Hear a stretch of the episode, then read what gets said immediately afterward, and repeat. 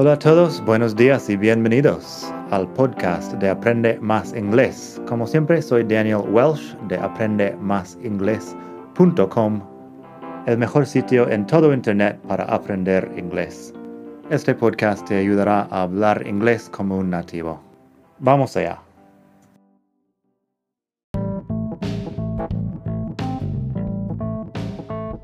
Ya que estamos aquí, si quieres avanzar mucho más, tengo cursos online en vídeo y los ofrezco con un descuento a los que escuchan este podcast. Pásate por aprendemasingles.com barra cursos para ver todos los cursos que tengo.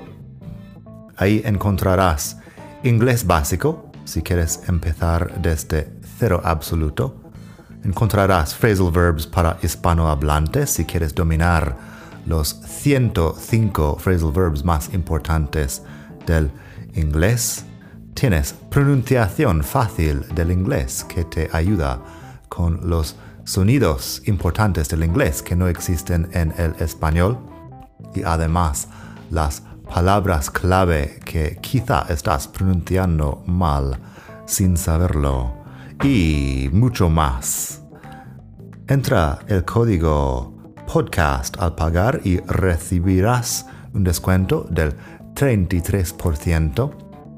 Esto otra vez es aprendemasingles.com barra cursos y el código es podcast aprendemasingles.com barra cursos. Gracias. Hola a todos, buenos días y bienvenidos otra vez al podcast de Aprende Más Inglés, el mejor podcast de todo el mundo mundial para aprender inglés.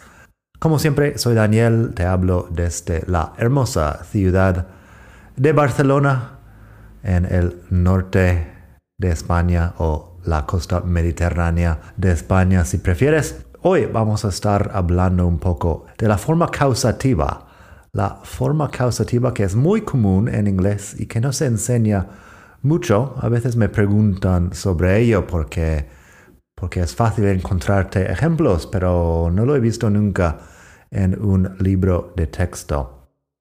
La forma causativa es muy sencilla. Hay dos formas de hacerlo. Básicamente, funciona para hablar de algo que yo no hago, sino que mando a otra persona hacer o pago a otra persona por hacer.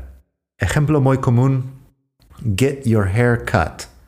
Get your hair cut es ir a que te corten el pelo, básicamente. Um, es diferente que cut your hair. De eso vamos a hablar ahora mismo. Primero pásate por la web madridingles.net barra 140 porque estamos en el capítulo 140 del podcast. Así que en madridingles.net barra 140 tienes ahí los ejemplos por escrito, también tienes vídeo y enlaces a otras cosas interesantes. En fin, cut your hair y get your hair cut. La diferencia entre las preguntas Did you cut your hair? A mí me suena que te cortaste tu propio pelo, cosa que es poco común.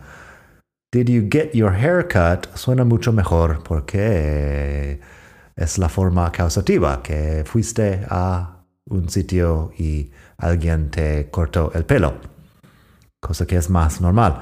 Así que, did you get your hair cut? Fíjate en la forma de esta forma causativa, en la estructura de esta forma causativa. Get con algo y un participio pasado. El verbo get puede conjugarse. Si lo hiciste en pasado, pues lo pones en pasado. Luego algo en medio y el participio pasado que en las listas de verbos irregulares es la tercera forma. O bien, si estás hablando de un verbo regular, pues es con ed como los otros verbos regulares. Así que la forma get something done. Acuérdate de eso simplemente. Get something done. La otra opción have something done. Acaba siendo lo mismo. Suena algo más formal para mí. Have something done. Get something done es menos formal. Así que, did you get your hair cut? En español sería muy normal decir, te cortaste el pelo y todos entendemos que no lo hice yo mismo, pero en inglés suena mejor, get your hair cut. Así que este es el primer ejemplo, luego tengo otros ejemplos también, bastante sencillos. My computer is broken. I'm going to get it fixed.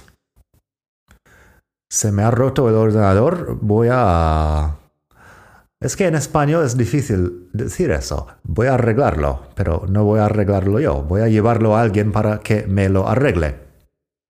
No estoy tan seguro como sería lo más natural decirlo en español, pero bueno, lo llevo al técnico. Es lo que yo diría.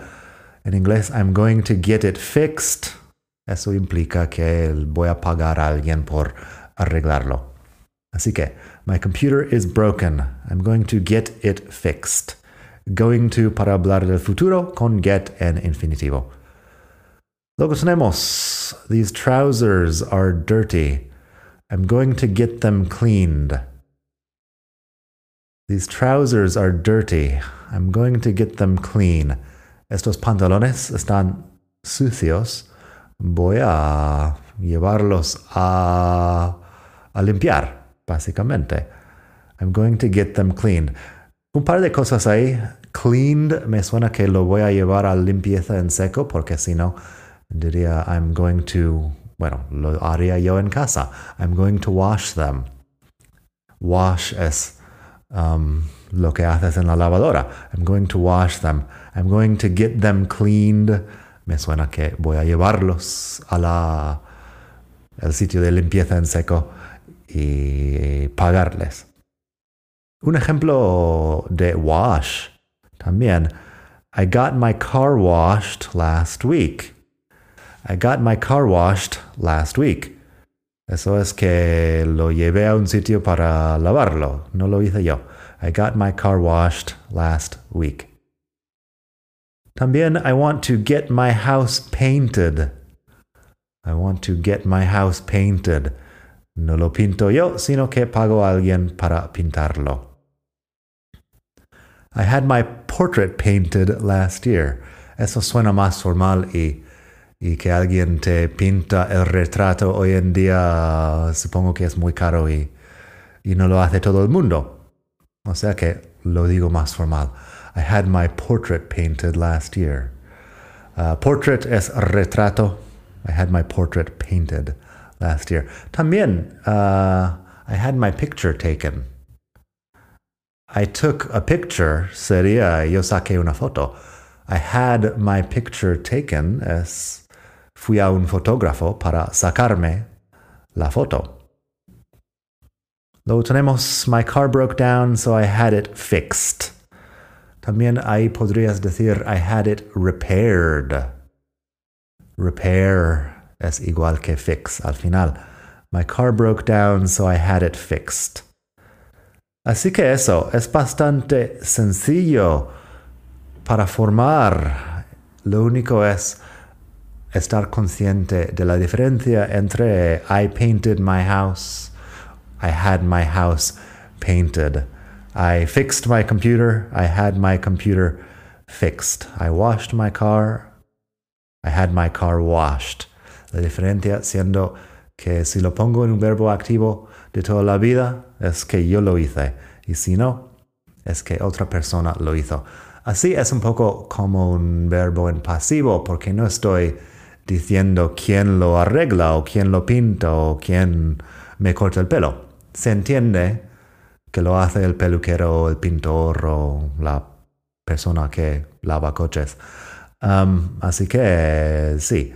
I got my haircut. Está claro que lo hizo el peluquero. I got my house painted. Lo hizo el pintor. Lo que no estoy diciendo es la persona porque se entiende. En fin, bastante sencillo. Espero que te haya gustado esta lección. Pásate por madridingles.net barra 140 si quieres leer los ejemplos. Y nada más por hoy. Que pases un muy buen día. Hasta la próxima. Bye.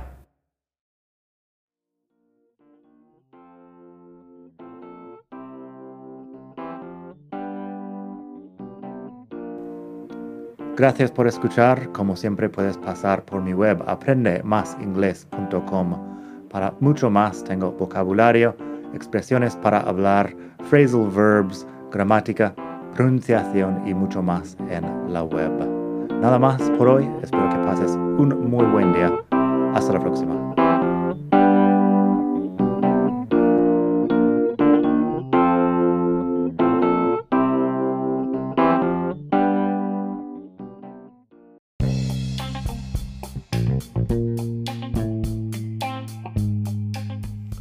Hola de nuevo. Antes de terminar quería pedirte un pequeño favor. Si te gusta este podcast, puedes suscribirte en Apple Podcasts o bien en Spotify. Hay también la posibilidad de hacer una reseña ahí en Apple si estás escuchando eso en el iPhone. Y estas cosas ayudan mucho a dar visibilidad al podcast. Si quieres ver más sitios donde escuchar, los tienes en madridingles.net barra podcast. Eso te lleva a la página donde ves todas las aplicaciones que puedes usar para escuchar. Y también tengo un canal en YouTube que lo puedes ver en madridingles.net barra YouTube. Eso te llevará directamente al canal donde puedes suscribirte y ver todos los vídeos que hago sobre muchos temas. Nada más por hoy, espero que pases un muy buen día, aprende mucho y hasta la próxima. Bye.